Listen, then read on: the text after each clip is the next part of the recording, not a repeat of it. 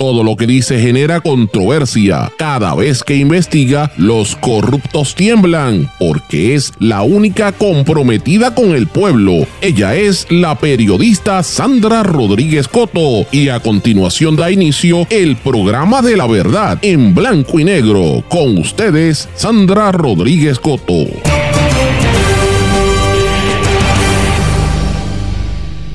Confirmada una vez más investigación de En Blanco y Negro con Sandra sobre el caos que hay en la Junta de Licenciamiento y Disciplina de los Médicos. Bienvenidos a su programa En Blanco y Negro con Sandra para hoy jueves 7 de diciembre de 2023. Les saluda Sandra Rodríguez Coto. En efecto, un informe de auditoría de la Junta de Licenciamiento y Disciplina de los Médicos publicado anoche confirma todo lo que nosotros revelamos en una investigación en este programa del 2019 al año 2021.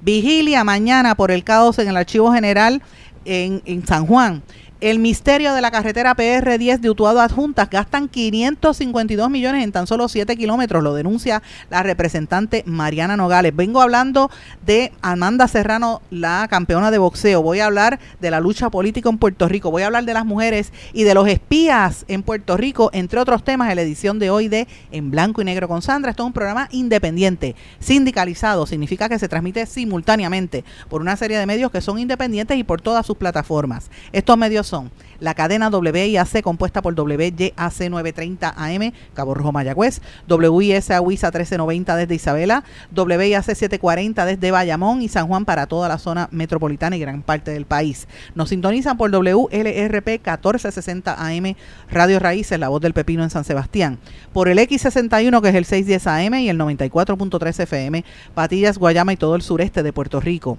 Desde Ponce nos sintonizan por WPAB 550 AM y para todo Puerto Rico desde Ponce por ECO 93.1 FM. También nos sintonizan por mundolatinopr.com y una vez salimos del aire está en todos los formatos de eh, podcast en Puerto Rico, pero vamos de lleno con los temas para el día de hoy que venimos cortando en blanco y negro con Sandra Rodríguez Coto. Muy buenas tardes y bienvenidos a esta edición de En blanco y negro con Sandra. Espero que estén todos muy bien, mis amigos. Hoy es jueves 7 de diciembre y hoy venimos con un programa bien fuerte, con contenido eh, distinto, ¿verdad? Vamos a hablar de algunas noticias importantes que están ocurriendo en Puerto Rico y en el resto del mundo. Pero cuando yo digo contenido distinto es porque nosotros siempre tratamos de darle un ángulo distinto a la información y llevamos ya casi seis años. Nosotros llevamos, esta es la edición, para que usted tenga una idea, la edición 1435 de este programa. Cuando lleguemos a la 1489 cumplimos los seis años. Así que estamos ahí cerquita de seis años de estar haciendo esta gestión dura de fiscalización, a veces nadando contra, contra la corriente, ¿verdad? Haciéndolo distinto al resto de, de mucha gente que están en los medios y a veces me dicen, ¿tú no te cansas? Y yo le digo, no, porque todavía estamos en un proceso de que la gente empiece a abrir los ojos. Yo me siento un poco más satisfecha ahora porque veo que la gente que me escribe todos los días, sobre todo a través de las redes sociales o que me la encuentro en la calle, me dice, mira Sandra, escuché que dijiste tal cosa en el programa y después me di cuenta que era cierto o mira, te faltó este ángulo, Sandra, pudiste eh, añadir. Así que se dan cuenta de que estamos haciendo el esfuerzo. ¿Por qué yo traigo esto? Porque miren, eh, nosotros eh, traemos cosas que a veces la gente dice, ¿de dónde tú sacaste esta historia? A mí todavía me cuestionan porque yo estuve eh, publicando lo del presidente de Autos Hermana que estuvo preso, lo liberaron después de hacer un proceso cabildeo con la empresa DCI allá en la República Dominicana. ¿Qué pito tocaba eso con Puerto Rico? Y yo, bueno, pues con los vínculos que tenía que ver con los negocios aquí. O sea, él tiene una demanda aquí de casi 30 millones de dólares y nadie dice nada.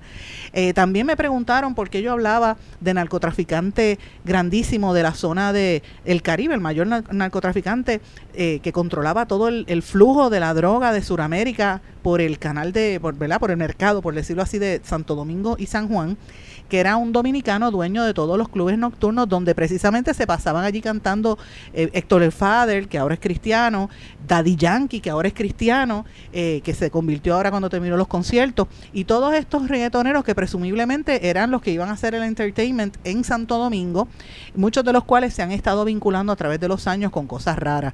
Em, y, y este hombre, me refiero al dueño de todos esos clubes nocturnos que se fue a la huida de la República Dominicana hace dos años, y se escapó para la selva de, Colombia.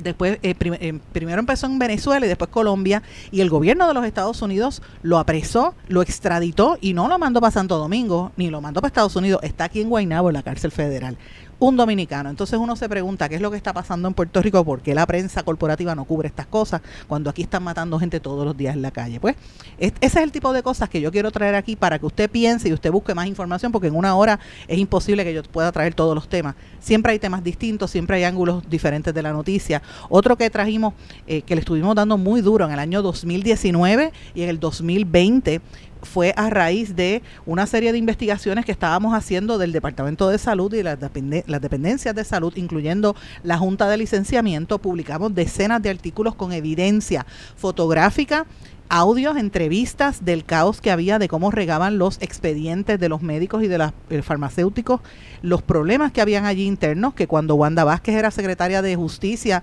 se negó a investigar. Ese fue el tercer chat que yo saqué porque quiero ponerlo en contexto, ¿verdad? Habíamos sacado las primeras páginas del chat de Telegram de los brothers del chat del gobernador Ricardo Rosselló. Después que salió el chat completo, las 899 páginas, yo publiqué 139 eh, páginas adicionales de ese chat. Y posterior a ese, el tercer chat fue el de Wanda Vázquez, que tenía un poco que ver con los Unidos por Puerto Rico, pero también la negativa de ella a investigar lo que estaba pasando en aquel momento en la Junta de Licenciamiento.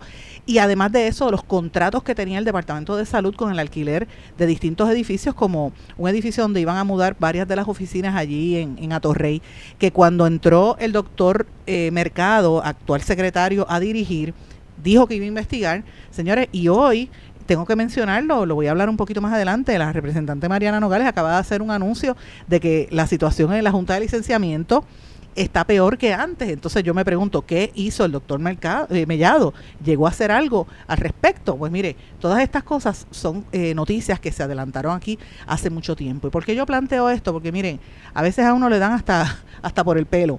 La gente critica, la gente, em, ¿verdad? Este, es, es rápido a, a, menospreciar y a decir, ay, este, atacar a uno por uno tratar de hacer un trabajo que a todas luces, mire, es distinto a lo que hace mucha gente. Yo trato de, de, incluir todos los puntos de vista. Eh, hablo con gente que me llaman de todos los partidos políticos que usted no se imagina. De Fortaleza a mí me llaman constantemente fuentes que yo tengo allí. O sea, yo me entero de todo lo que está pasando. Gente del PNP, gente del Partido Popular, ahora de la Alianza también. Y uno se entera eh, y, y pues la gente se sorprende. Y yo digo esto porque yo prefiero que la gente sea, mira, a mí no me importa si hablan mal de mí, porque yo prefiero la gente que es honesta, la gente que le dice a uno las cosas tal y, y con transparencia que no son hipócritas.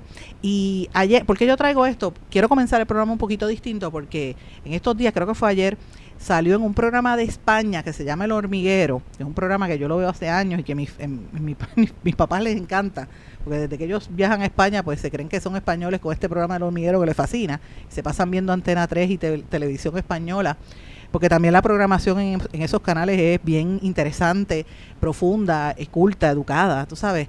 No es la chabacanería que muchas veces ve aquí, ni la, ni la repetición de las películas eh, que uno puede ver en inglés, ¿verdad?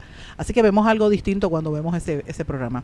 Pablo Motos, que es un presentador de muchos años, hizo un, un mensaje concluyendo su programa que yo quiero utilizarlo para comenzar este, por lo que vamos a hablar en el día de hoy, y quiero compartirlo con ustedes a ver qué a ustedes le parece esto que él dijo. Voy a compartirlo. A veces pienso cosas, cosas muy malas y cómo actuaría yo. Entonces, si me metieran en la cárcel y me dieran a elegir un compañero de celda, yo no elegiría a un sumiso acobardado, sino a un tipo duro, valiente y peligroso. Seguramente me arriesgaría a que me partiese la boca o me rajase a la primera, pero estoy seguro de que lo haría de frente, cara a cara, sin esperar a que estuviese distraído o dormido. No lo haría nunca a traición como a lo mejor lo haría el sumiso acobardado. Además, con él el encierro sería mucho más emocionante, aprendería cosas que solo saben los que se atreven a saltarse todas las reglas y a caminar sin miedo por la vida, y le copiaría alguna de esas miradas que hielan la sangre y paralizan por si tenía que enfrentarme a algún degenerado. Porque con los tipos duros de verdad, no tienes que dormir con un ojo abierto. Sabes a qué atenerte porque no se andan con rodeos y si te gana su confianza y su respeto, puedes tener un compañero leal en cualquier situación. Son gente que da la cara cuando hay que darla, que dan un paso al frente cuando los demás se quedan quietos. A mí me dan más miedo los mansos. Me dan más miedo los mansos que salen corriendo a la primera de cambio o que si te tienen que decir algo contra ti se arrugan y se lo guardan esperando a que caigas o que tropieces. A lo mejor los verdaderos peligrosos son los cobardes, los traidores, los hipócritas, los que dicen cosas que no piensan para quedar bien y encajar, los críticos y los llorones, que nunca son felices ni proporcionan felicidad, los que dicen quererte y no te quieren, los que dicen estar contigo cuando en el fondo están contra ti. Yo esa gente no la quiero en mi vida. Yo prefiero a la gente que tiene el arrojo de ser auténtico con sus fallos, sus defectos y sus sombras. Hasta mañana. Eso fue lo que dijo él despidiendo su programa, Pablo Motos, y yo lo suscribo al 100% porque yo prefiero que vengan de frente con la verdad, porque así es que yo soy yo, usted lo que va a ver es de frente, si me equivoco lo digo, yo no tengo problema, y rectifico si cometo un error, pero usted no va a ver una doble cara aquí jamás, porque yo no tengo el tiempo para perder. Además que nunca he sido una persona que, que, puedo ser hipócrita. A mí se me ve en la cara cuando hay algo que no me gusta, yo no puedo disimular, yo tengo que decirlo, porque no puedo ser hipócrita. Hipócrita es mentir. ¿Y por qué yo planteo eso? Porque en el periodismo tiene que existir la transparencia y tiene que existir la, la honestidad.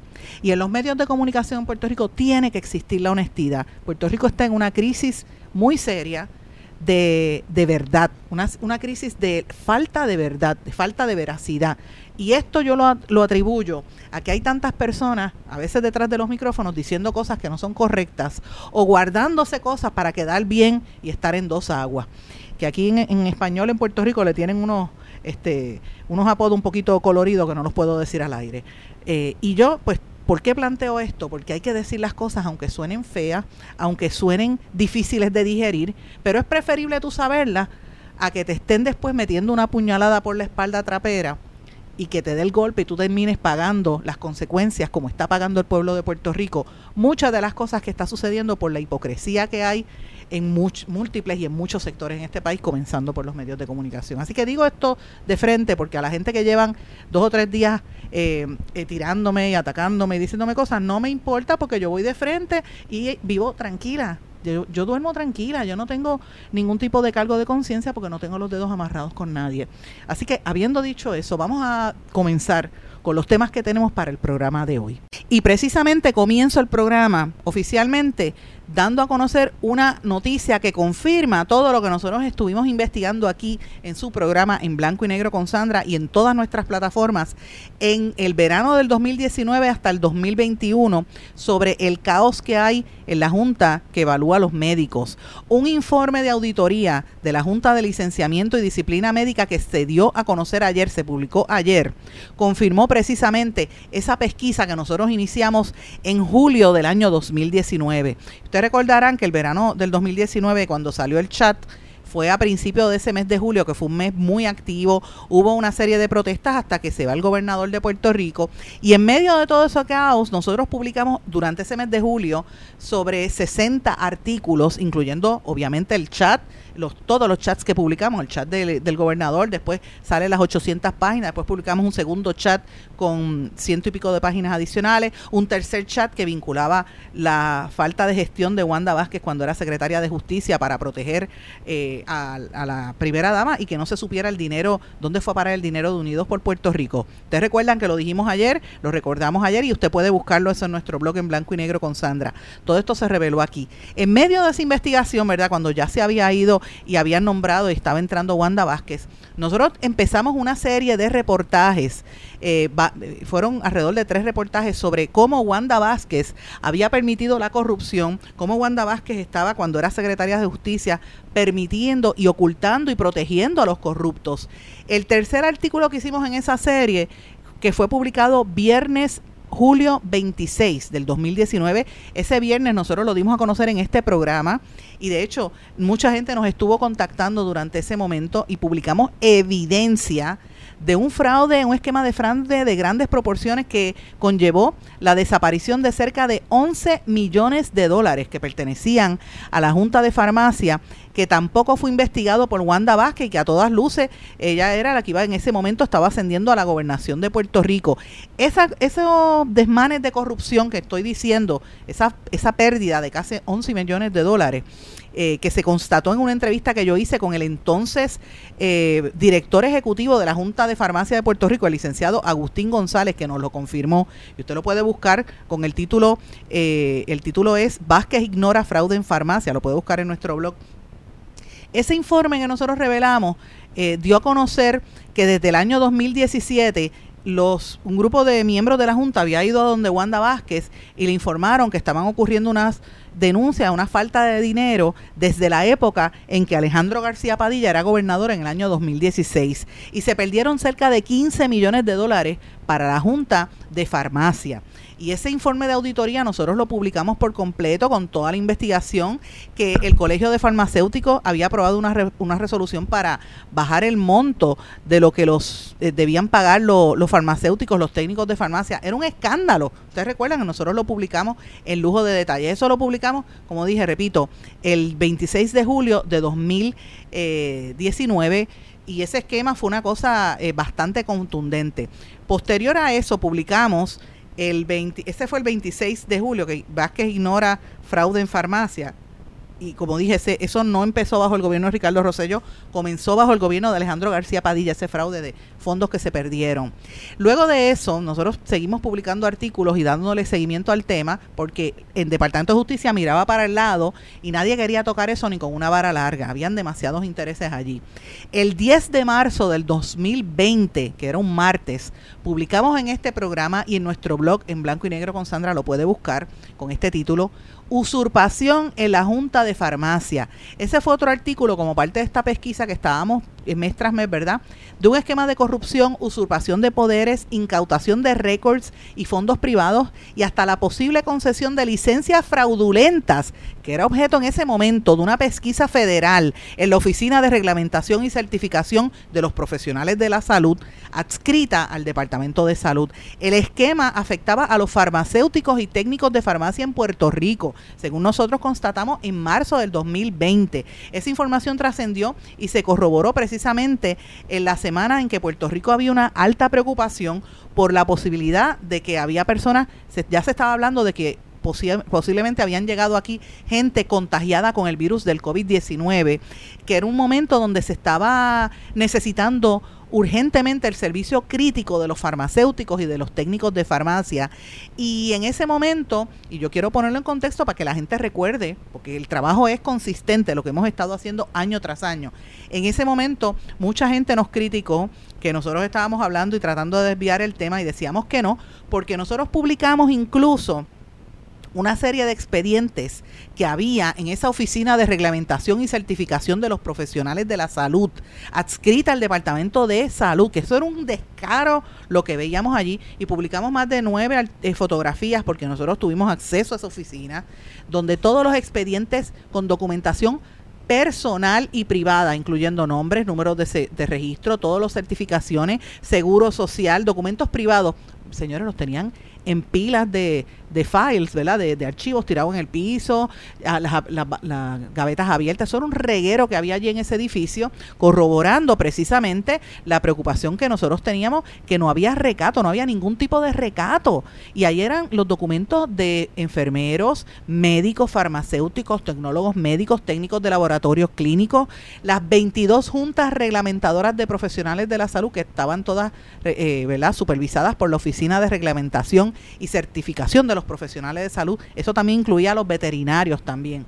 Y esto había provocado un esquema que ya esa junta, para tratar de lidiar con el caos que había, contrataron a un abogado súper prominente que en ese momento, para que usted se recordarle a los que siguen este programa, ese abogado era nada más y nada menos que el expresidente del Tribunal Federal en Puerto Rico y en ese momento era asesor de Wanda Vázquez, que ya era gobernadora, me refiero a, José Fusté.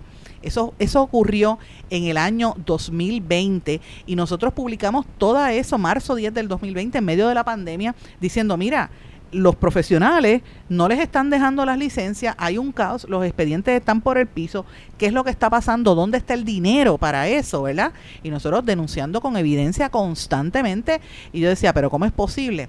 Y del expediente del Tribunal Federal, nosotros pudimos evaluar, ¿verdad? Que, la, que se confirmó, de hecho, hablamos con el licenciado y ex juez José Fusté, que fue uno incluso de los que firmó una demanda para tratar de detener los múltiples traqueteos con fondos con las licencias que regían el trabajo de sobre 4.000 farmacéuticos y 10.000 técnicos de farmacia, porque esto fue un poquito más adelante. Recuerden que les mencioné primero que empezamos en el 2019, seguimos publicando, publicamos el tema de la usurpación de la Junta en marzo del 2020 y luego publicamos otro de los, de los múltiples artículos, estoy mencionándole algunos que son los más importantes, que fue el que publicamos el 15 de abril, perdón, perdón, perdón, el 11 de marzo, eh, el, eh, exacto, 11 de marzo de 2020, donde decía que el gobierno sabía de esos abusos que había con la Junta de Licencia y que el entonces secretario de Salud el secretario Rafael Rodríguez Mercado y su asesor legal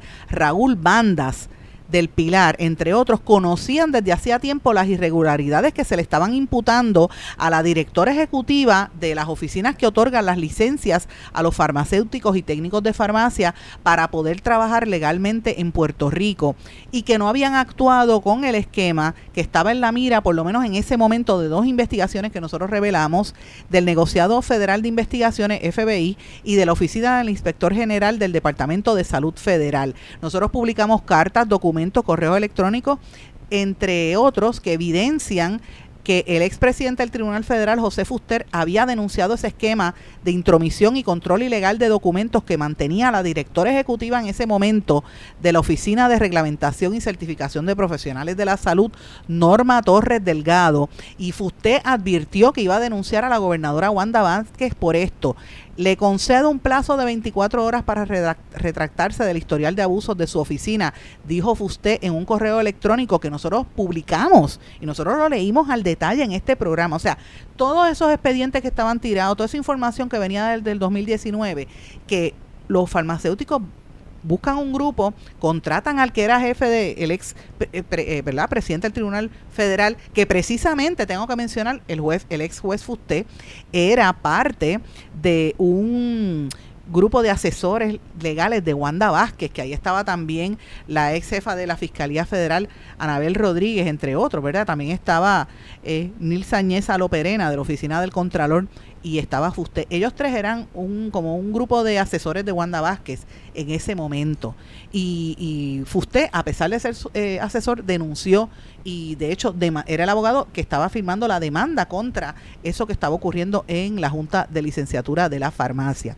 Así que fue un escándalo de grandes proporciones que nosotros seguimos publicando en este programa. Luego, el 15 de abril del 2020, demandaron al Departamento de Salud por y el titular fue demandan a salud por traqueteos con licencias de farmacia. Y reitero, el abogado fue José Fusté, expresidente del Tribunal Federal y que era en ese momento asesor de la gobernadora Wanda Vázquez, firmó la demanda por tratar de detener los múltiples traqueteos con fondos en las licencias que rigen en ese momento el trabajo de sobre 4.000 farmacéuticos y 10.000 técnicos de farmacia en Puerto Rico. La demanda fue radicada contra la Oficina de Reglamentación y Certificación de los Profesionales de la Salud y el secretario de Salud de entonces, que, en ese momento era Lorenzo González. Miren todo lo que les estoy diciendo. Eh, a raíz de eso, González no tuvo que ver con los traqueteos porque él no era el que era responsable, porque eso fue ante el secretario Rodríguez Mercado el que votaron, porque en la pandemia dijo que, que el COVID no venía para acá porque eso era en China, ¿ustedes se acuerdan? Pues cuando lo votan, nombran a Lorenzo González y Lorenzo González le toca este tostón, le cae en las manos. Que yo dije en mi investigación y lo dije en este programa que Lorenzo González no tenía nada que ver con eso, pero se le incluyó porque él era el presidente, ¿verdad? Bajo la regla 59.5 del procedimiento civil y yo en aquel momento entrevisté al ex juez Fuster y hablamos de todo ese detalle. Posterior a eso, el 11 de marzo de 2020, eh, ya nosotros y como dije, ya se sabía, esto lo habíamos dicho anteriormente, eh, ya desde marzo, que el secretario de Salud, en aquel momento Rafael Rodríguez Mercado, sabía, y su asesor legal, Raúl Banda, de, este traqueteo que estaba allí. Posteriormente a eso, el 15 de julio del 2020, publicamos en este programa un eh, titular que decía, contrato tóxico de 50 mil dólares al mes. Y era un contrato tóxico, así fue que lo, lo denominamos un contrato para alquilar un espacio de oficina en Atorrey por más de 600 mil dólares al año que estaba sobre el escritorio de Lorenzo González, que no pasó nada. Lo había firmado y aprobado Rafael Rodríguez Mercado y firmado por la ex secretaria interina, la doctora Concepción Quiñones de Longo, que también fue secretaria de salud. Ustedes recuerdan que después su hija, Wanda Vázquez, la votó, que era la que estaba en justicia. ¿Recuerdan todo ese esquema? Pues en aquel momento se había firmado ese contrato y estaba ahí en stand-by que tenía que ver con todo esto que estoy diciendo Y ese contrato siguió subiendo en escala, ¿verdad? Hasta que llegó a la friolera de más de un millón de dólares, cosa que nosotros publicamos posteriormente el domingo, eh, perdón, el, eso lo publicamos un domingo 24 de enero del 2021 y el próximo lunes 25, nosotros lo dijimos aquí en este programa, eh, que el pueblo de Puerto Rico ya había pagado la friolera de un millón de dólares. Ahí es cuando ya entró el nuevo gobierno y el doctor Carlos Mellado, actual secretario de Salud, se comprometió, de hecho él lo dijo en este programa, que iba a parar y paralizó ese contrato eh, bien controversial, eh, que desde ya desde el mes de julio del 2020 estaban pagando y tenía que ver con todo este esquema de los malos manejos en la auditoría de la Junta de Licenciamiento. Señores, le he dado todo este preámbulo para confirmar cómo nosotros hicimos esa pesquisa y ahora acaba de salir un informe de auditoría que lo confirma, el informe de auditoría de la Junta de Licenciamiento de Disciplina Médica, que, que fue del primero de junio del 2019 al 30 de junio del 2021, que fue un examen sobre los controles internos relacionados con la conservación y el archivo de documentos nada más. Ahí no entró en los contratos que yo le acabo de hablar todavía y solamente en la conservación de documentos reveló que la Junta no contaba con un inventario ni un plan de retención para los expedientes médicos. El 10 de febrero del 2021, en una visita de auditores, se observó que el área designada para archivar los expedientes no cumplía con los requisitos, o sea, confirmaron la foto que nosotros publicamos.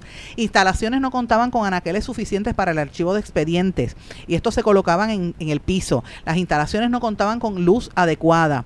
La conducta no profesional en 160 casos, el más antiguo dotaba del, mil, del 2001.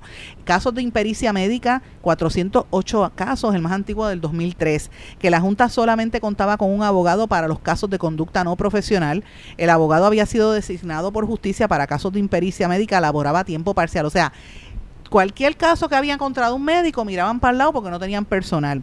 La división legal estuvo sin personal desde junio del 2020 hasta junio del 2021.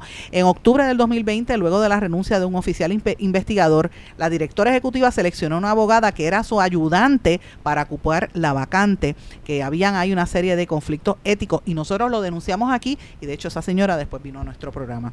Y lo quería plantear, señores, porque es una corroboración de las investigaciones que hacemos aquí en blanco y negro con Sandra. Tengo que hacer una pausa, regresamos enseguida. Esto es En Blanco y Negro con Sandra Rodríguez Coto. Esto es En Blanco y Negro con Sandra Rodríguez Coto.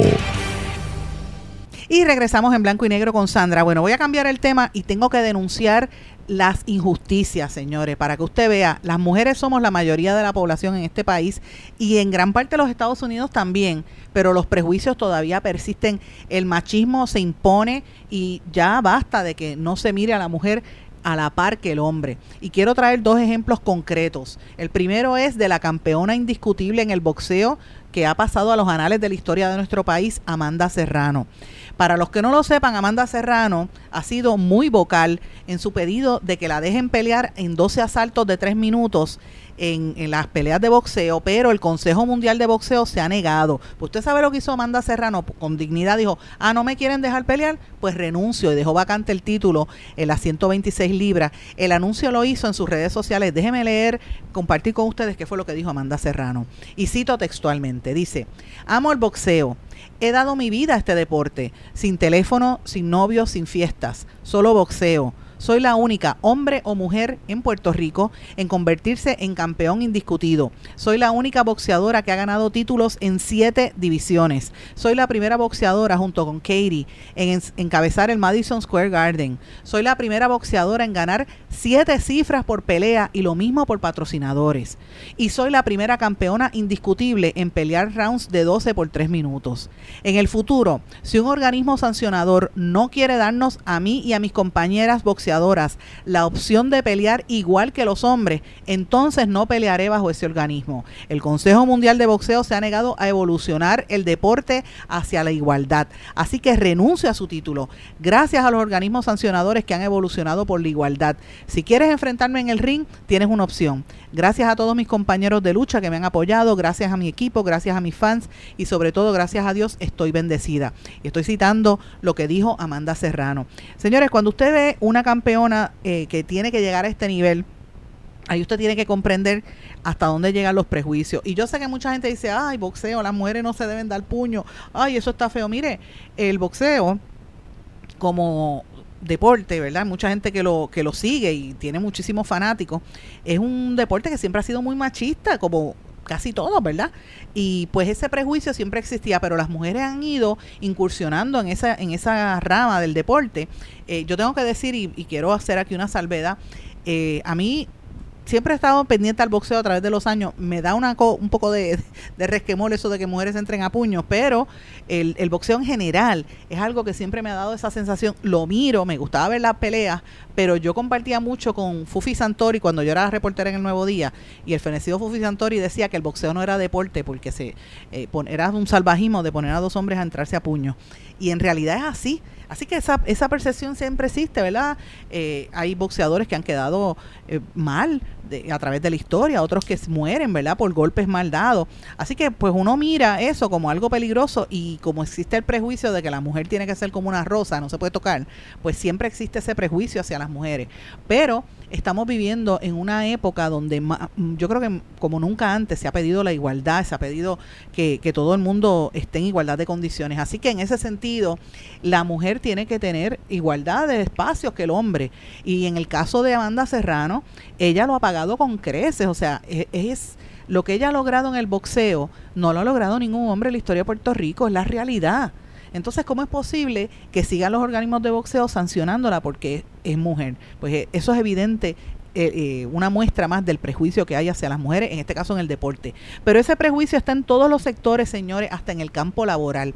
Y esto es un estudio que se dio a conocer ayer, que hizo el Instituto de Estadísticas de Puerto Rico, que reveló que solamente un 22% de las mujeres trabajadoras en Puerto Rico logran llegar a un puesto de supervisora. El 95% de las mujeres trabajadoras contaban con uno o dos más o más de dos empleos para poder sobrevivir. ¿Ustedes lo que es eso? Dos y tres trabajos para poder sobrevivir en este país. Créame que yo lo sé porque lo estoy haciendo yo también. Así que no está fácil. Pero la parte más, más fuerte ¿Cómo es posible que en Puerto Rico las mujeres seamos la mayoría de la población y tan solo el 22% de las mujeres ocupa un puesto de supervisión, según este estudio que se dio a conocer que se titula Necesidades de la Mujer Trabajadora? Este estudio que hizo el Instituto de Estadística y la Oficina de la Procuradora de Mujer contó con la participación de sobre 13 mil personas y tiene como objetivo identificar las necesidades y desafíos que encuentra la mujer trabajadora para poder proporcionar posibles soluciones.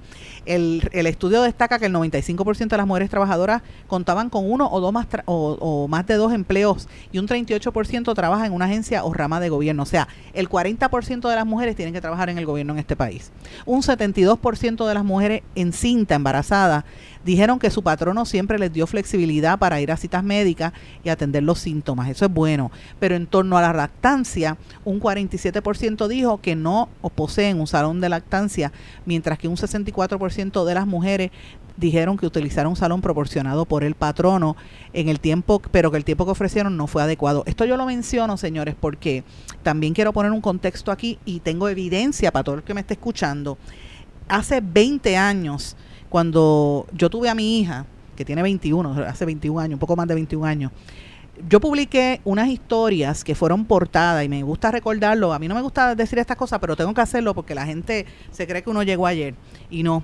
Este, eh, hace 21 años yo publiqué unos artículos. Primero fue una columna en el periódico El Nuevo Día que la titulaba Cerquita de mi corazón, voy a hacer esta narración, que era sobre mi proceso de lactancia, cuando yo lacté a mi hija, que hace 21 años eso no era tan común, porque la realidad es esa, ahora las muchachas lactan, pero yo vengo de la generación de mi madre, mi madre y toda esa generación de los, de los baby boomers, a las mujeres en Puerto Rico no, les, no las dejaban lactar porque les ponían la inyección, eso era parte de, ¿verdad?, del gimmick que hubo aquí con con las esterilizaciones masivas y todo lo demás.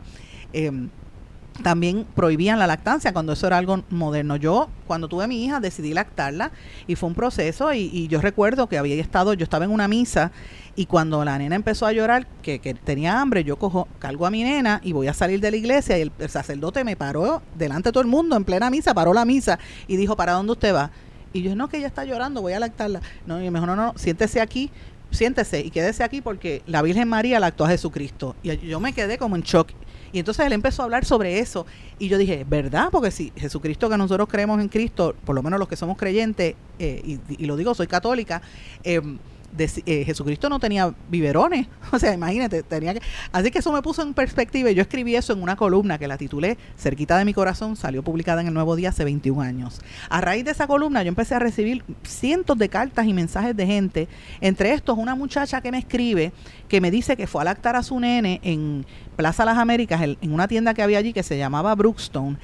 Y cuando ya saca el nene que empezó a llorar, le lleva caminando con cubierta, ¿verdad? Y el nene se lo pega a la teta y él cuando empieza a llorar el, de la tienda Brookstone la botaron. Y entonces yo dije, pero ¿cómo te votaron? Ella me explica y ella estaba con, me, me contó que de, de, hecho hasta ella, eh, de la forma en que la sacaron fue, la empujaron prácticamente con el bebé y que ella estaba pensando demandar. Yo no la entrevisté a ella, entrevisté a su abogado y entonces ella, eh, yo recuerdo que yo me, para dar seguimiento, entrevisto a los portavoces de Brookstone en Puerto Rico y en la cadena en Estados Unidos y me dijeron, no, nosotros no la votamos, nosotros le dijimos que tenía que irse y en ese momento los cuartos de lactancia estaban en los baños. Entonces, uno decía, ¿cómo tú vas a poner un bebé a, lactar en un baño tan antihigiénico? Porque tú no vas a un baño donde haces necesidades a comer, pues ¿cómo vas a permitir que un bebito haga eso? Entonces yo hice una historia sobre eso, de esa muchacha, hice otra que entrevisté, yo dije, bueno, entrevisté un médico que me hablaba de que solamente el 4% de las mujeres lactaba, y entrevisté a un, eh, eh, me, dio con entrevistar a Eudaldo Báez Galip, el que era legislador, y le dije, mire, don Eudaldo, si aquí una mujer se empieza a lactar en un sitio público, ¿la pueden arrestar por exposiciones deshonestas? Porque está eh, mostrando sus senos al aire. Porque eso era uno de los planteamientos que me había dicho el pediatra Mario Ramírez Calmoega y el, el, legislador me dice, mira, técnicamente yo no creo que lo hagan, pero podría pasar porque alguien se podría sentir este, ofendido y no hay una ley que proteja a las mujeres. Así que con todo esto que yo les estoy diciendo, yo hice un artículo, hice una serie, hice tres artículos y los dejé, me fui ese viernes del nuevo día, yo tenía los fines de semana libre. Cuando yo miro el periódico del domingo, eso fue la historia de portada y fue un shock. El lunes de esa semana se formó un revolú, el Lourdes Collazo, que tenía un programa por la mañana de noticias, con el nene de casi tres años, se pegó el nene a la teta y lo, lo estuvo lactando en televisión. Y las muchachas del periódico El Vocero, eh, Mariceli Rivera, que estaba en ese momento, eh, Aurora, todas estaban lactando, llevaron a los nenes a lactar, todo el mundo empezó a hablar de la lactancia y se formó un revolú de todas estas organizaciones de lactancia que formaron la primera protesta que se hizo en Puerto Rico, en Plaza Las Américas, en el mall, frente a Brookstone. Y yo recuerdo que Lorraine Bicepo, que era la relacionista de, de Plaza Las Américas, me llamó histérica. Mira, Sandra, ¿cómo podemos hacer una protesta? Aquí no se puede hacer protesta de esa magnitud en los pasillos.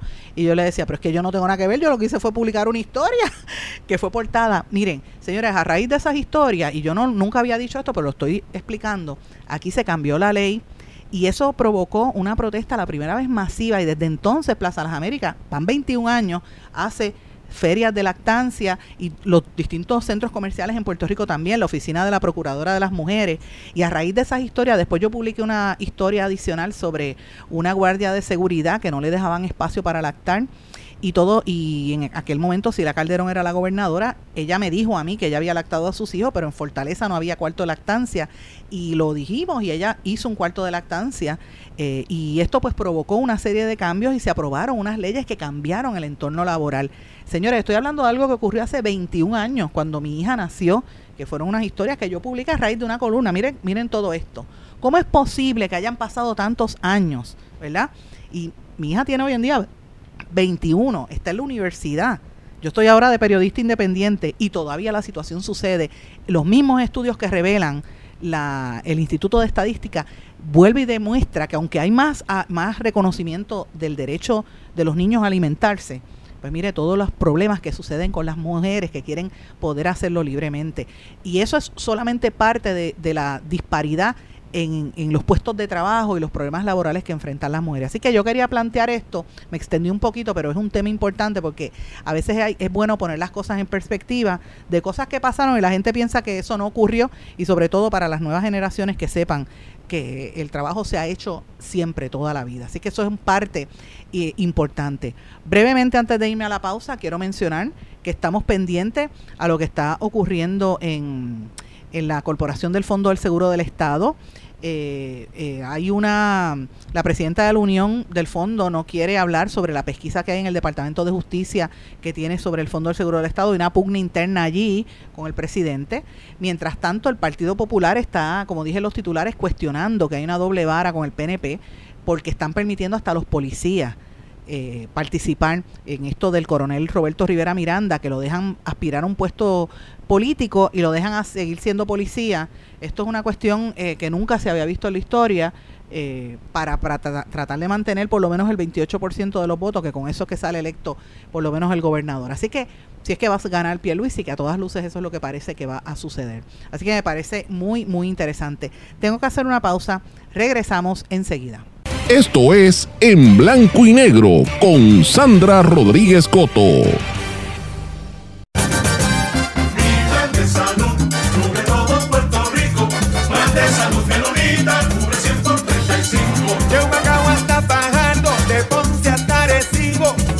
Salud Menonita, cubre 100 por 35. De Santa Isabel a Caguas, de San Juan hasta y bonito. Plan de Salud Menonita, cubre 100 por 35.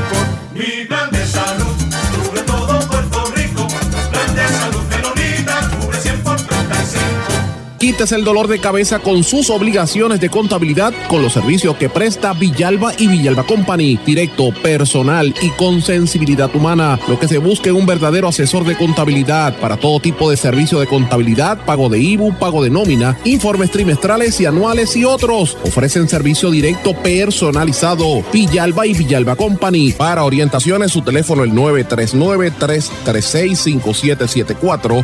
939-336-5774. 5774. Oye, Brian,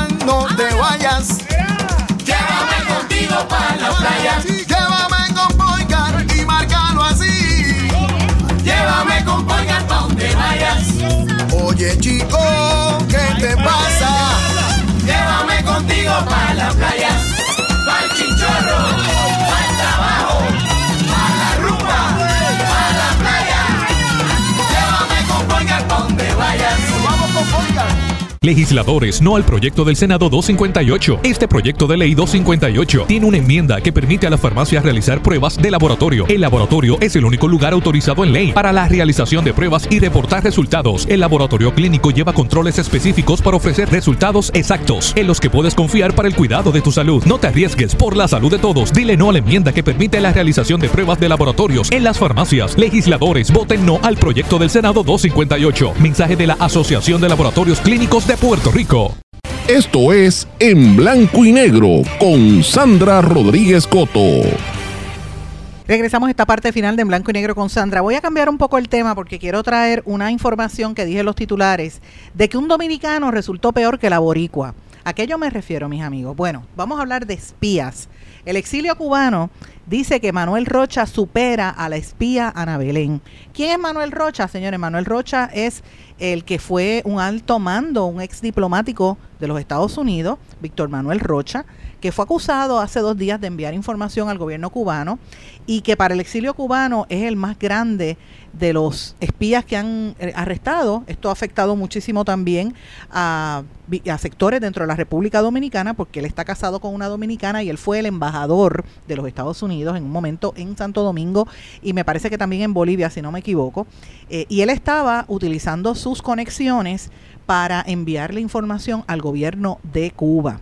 Así que esto ha sido una sorpresa en, el mundo este del espionaje y de, ¿verdad? Y, de, todas estas relaciones que hay entre el gobierno cubano y el gobierno de los Estados Unidos. Y a él lo arrestaron en Miami. Eh, como vuelvo y digo, para los cubanos del exilio esto ha sido el, el más grande después del notorio caso de Ana Belén Montes. ¿Quién es Ana Belén Montes? Para los que no lo sepan, Ana Belén Montes es una puertorriqueña o una, bueno, estadounidense realmente, porque ella se crió en los Estados Unidos, aunque es de ascendencia puertorriqueña, eh, convicta eh, precisamente y, y- cumplió gran parte de su vida por espionaje. Ella era una empleada de los Estados Unidos, de la Agencia de Inteligencia de Defensa, eh, Defense Intelligence Agency de los Estados Unidos. Ella era lo que le llaman Senior Analyst. Y el 21 de septiembre del año 2001 fue arrestada y acusada del delito de conspiración para cometer espionaje a favor del gobierno cubano, después de que Estados Unidos, eh. Se supo que ella tenía, ¿verdad?, una red cubana secreta de espionaje. Ella se declaró culpable ese año y fue condenada en el año 2002 a 25 años de cárcel, 5 de libertad vigilada. El gobierno de los Estados Unidos la considera responsable de la muerte de al menos uno de sus agentes en Centroamérica porque ella estaba, mientras trabajaba para el gobierno de los Estados Unidos, llegaba a la casa y por teléfono se memorizaba las cosas y se las decía por, por ¿verdad? Se las dictaba por teléfono a los espías que habían eh, cubanos y por ahí el gobierno cubano sabía por dónde ella se movía siendo puertorriqueña. Ella superó varias pruebas del detector de mentiras cuando estaba en el gobierno de los Estados Unidos, pero lo estaban eh, velando. Ella es prima de una escritora aquí en Puerto Rico y tiene familia en Puerto Rico, así que cuando a ella la liberan, ella decide venir para acá. Ella enfrentó muchas muchas penurias en la cárcel porque obviamente es espía y los americanos no, no le iban a perdonar, tú sabes, que fuera lo que hizo, ¿verdad? Que, que, que siendo empleada del gobierno federal estuviera choteándole para, para los enemigos, por decirlo así. Y ella, y usted, estoy utilizando los términos para que usted pueda entender, ¿verdad? A qué me refiero. Y ella eh, sufrió cáncer estando en la, en la cárcel y eh, las quimioterapias y todo y las operaciones las hacían con ella eh, esposada a la cama. De verdad que la, ella dice que la torturaron, no quedó muy bien de salud. Y ella la liberaron y vino para acá, para Puerto Rico y se quedó acá. Eh, ella evidentemente se supone que no tenga ningún tipo de contacto con el servicio de inteligencia cubano con quien ella tuvo, ¿verdad? Este contacto porque tenía hasta una eh, ¿verdad? Un, un novio o alguien, una relación sentimental que tenía con esa persona. Y es importante recabar que esto, el, el arresto de ella se dio en el contexto del año 2001, después de los ataques terroristas eh, en Estados Unidos, en, eh, recuerdan cuando la, volaron las torres en Nueva York y eh, en el Pentágono fueron a, a Virginia y a Washington, los, ¿verdad? Este, este ataque que se que, que también coincidió también con una invasión est- estadounidense a Afganistán en ese contexto, me parece que el gobierno de Cuba aprovechó para buscar y mover a su gente y empezar a, a- a tener unos espías dentro del mismo gobierno de los Estados Unidos. Eh, y esto, pues, como le digo, fue una. Allá la dejaron en libertad, cumplió eh, 66 años de edad, eh, 22 años de sus 25 años de sentencia lo cumplió en Dallas Fort Worth y fue liberada el 28 de febrero eh, de este año salió eh, y está aquí en Puerto Rico. No se sabe exactamente dónde está, pero está aquí en Puerto Rico. Aunque, como digo, ella nació aquí, pero se crió en. ¿Verdad? En, en diferentes bases militares en los Estados Unidos. ¿Por qué yo pongo esto en contexto? Pues nada, mis amigos, porque es importante que ustedes sepan cuando salen estas noticias de dónde es que surge. Y cuando comparan a este embajador o ex diplomático del gobierno de los Estados Unidos, cubano, que estaba eh, ¿verdad? que estaba dando la información al mismo exilio, pues evidente, ah, perdón, al, al gobierno de Cuba, pues el, exilio lo ve como algo eh, muy terrible. Él había sido coordinador de varias este, organizaciones y viajaba, ¿verdad? Era diplomático norteamericano. El gobierno de Cuba, los medios cubanos, yo estaba mirando también cómo reaccionaban a esto pues han sido muy parcos las expresiones, pero me, a mí me parece bien interesante ver estas dinámicas que se están dando en el mismo proceso que se está llevando ahora a cabo a nivel global, ¿verdad?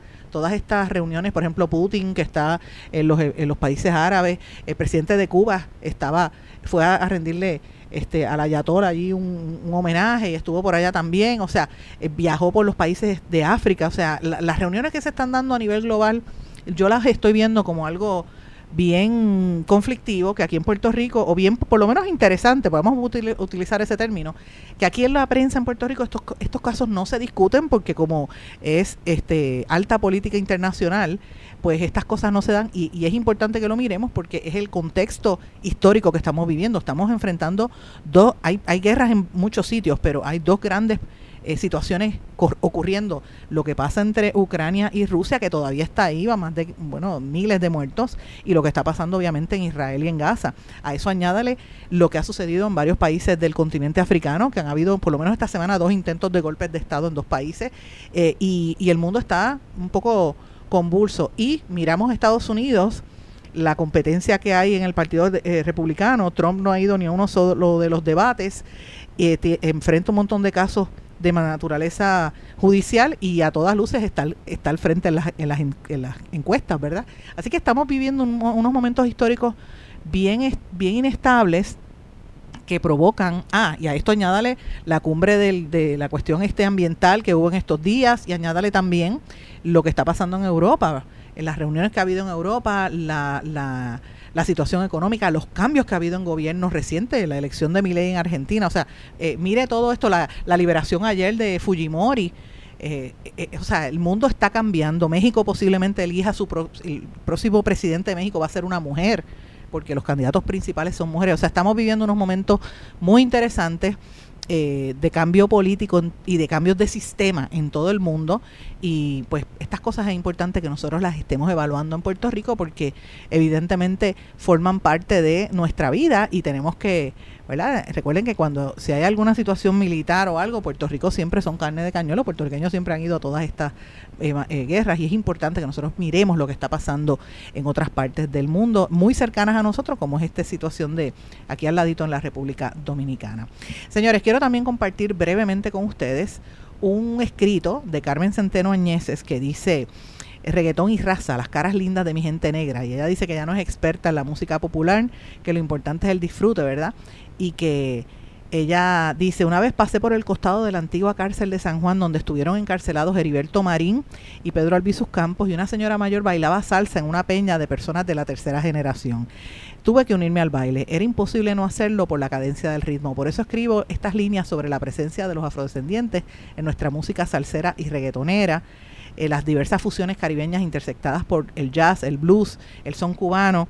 Una hermosa cara negra viene a mi, a mi memoria, la de Pedro, la- ella dice Pedro Albizus Campos, habla de que eh, el sonero Ismael Rivera, con las caras lindas de mi gente negra, eh, escrita por el compositor Tite Cure Alonso, cuando la salsa tenía grandes triunfos como y con Héctor Lavoe, Richie Rey, Roberto Rueda, entre muchísimos otros, tanto en Puerto Rico como en la diáspora. Esta canción se convirtió en el emblema de muchos de los sujetos de la periferia racial.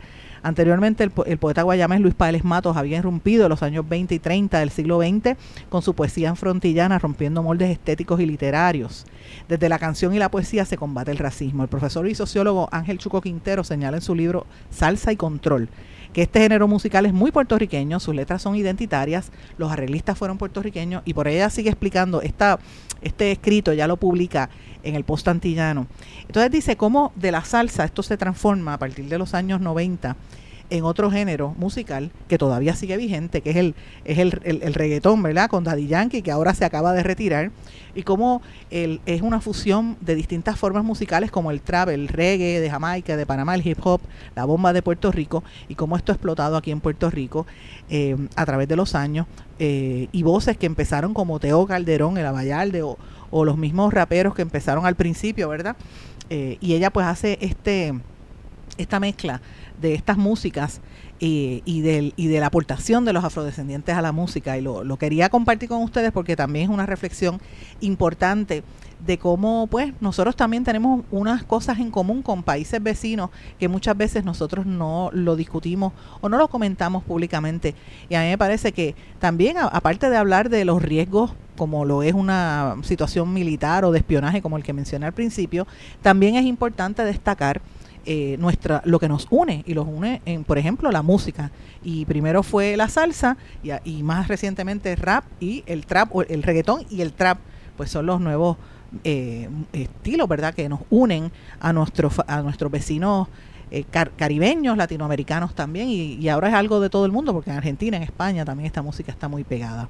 Y quiero terminar con una nueva música, precisamente de, de- del área del Caribe, letra, música y arreglos, una producción musical nueva de Juan Luis Guerra, como parte de un nuevo eh, el, el- un nuevo disco que está sacando y que acaba de estrenar un videoclip que se llama La Noviecita, un merengue, te digo, tremendo para bailar y dedicar. Así que le voy a poner por lo menos el principio del video musical que está genial. Me gustaría que ustedes lo vieran porque de verdad que está maravilloso y Juan Luis Guerra es un genio. Escuchen esto.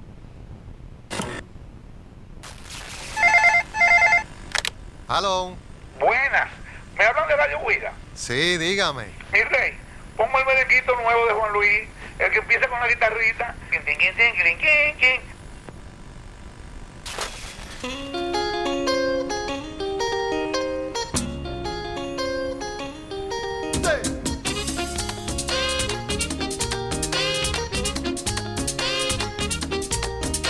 Tengo una noviecita que solo piensa en quererme a mí cuida cada mañana de mi jardín. Me llena de caricias, solo en mi huerto quiere vivir. Y es dulce como la miel del naranjo dentro del matorral. Y brinca de flor en flor y me canta lelo, lai. Dígame que eso no es pegajoso, señor. Ese es el nuevo disco de Juan Luis Guerra. Lo pueden escuchar en las distintas plataformas y me pareció genial. Yo me imagino que eso va a ser un hit y lo vamos a estar escuchando bastante en lo que resta del 2023. Mis amigos, con esto me despido. No sin antes desearles a todos que pasen muy buenas tardes y nos volvemos a encontrar mañana en otra edición más de En Blanco y Negro con Sandra. Muy buenas tardes a todos ustedes. ¿Se quedó con ganas de más? Busque a Sandra Rodríguez Coto en las redes sociales y en sus plataformas de podcast, porque a la hora de decir la verdad, solo hay una persona en la que se puede confiar, Sandra Rodríguez Coto, en blanco y negro.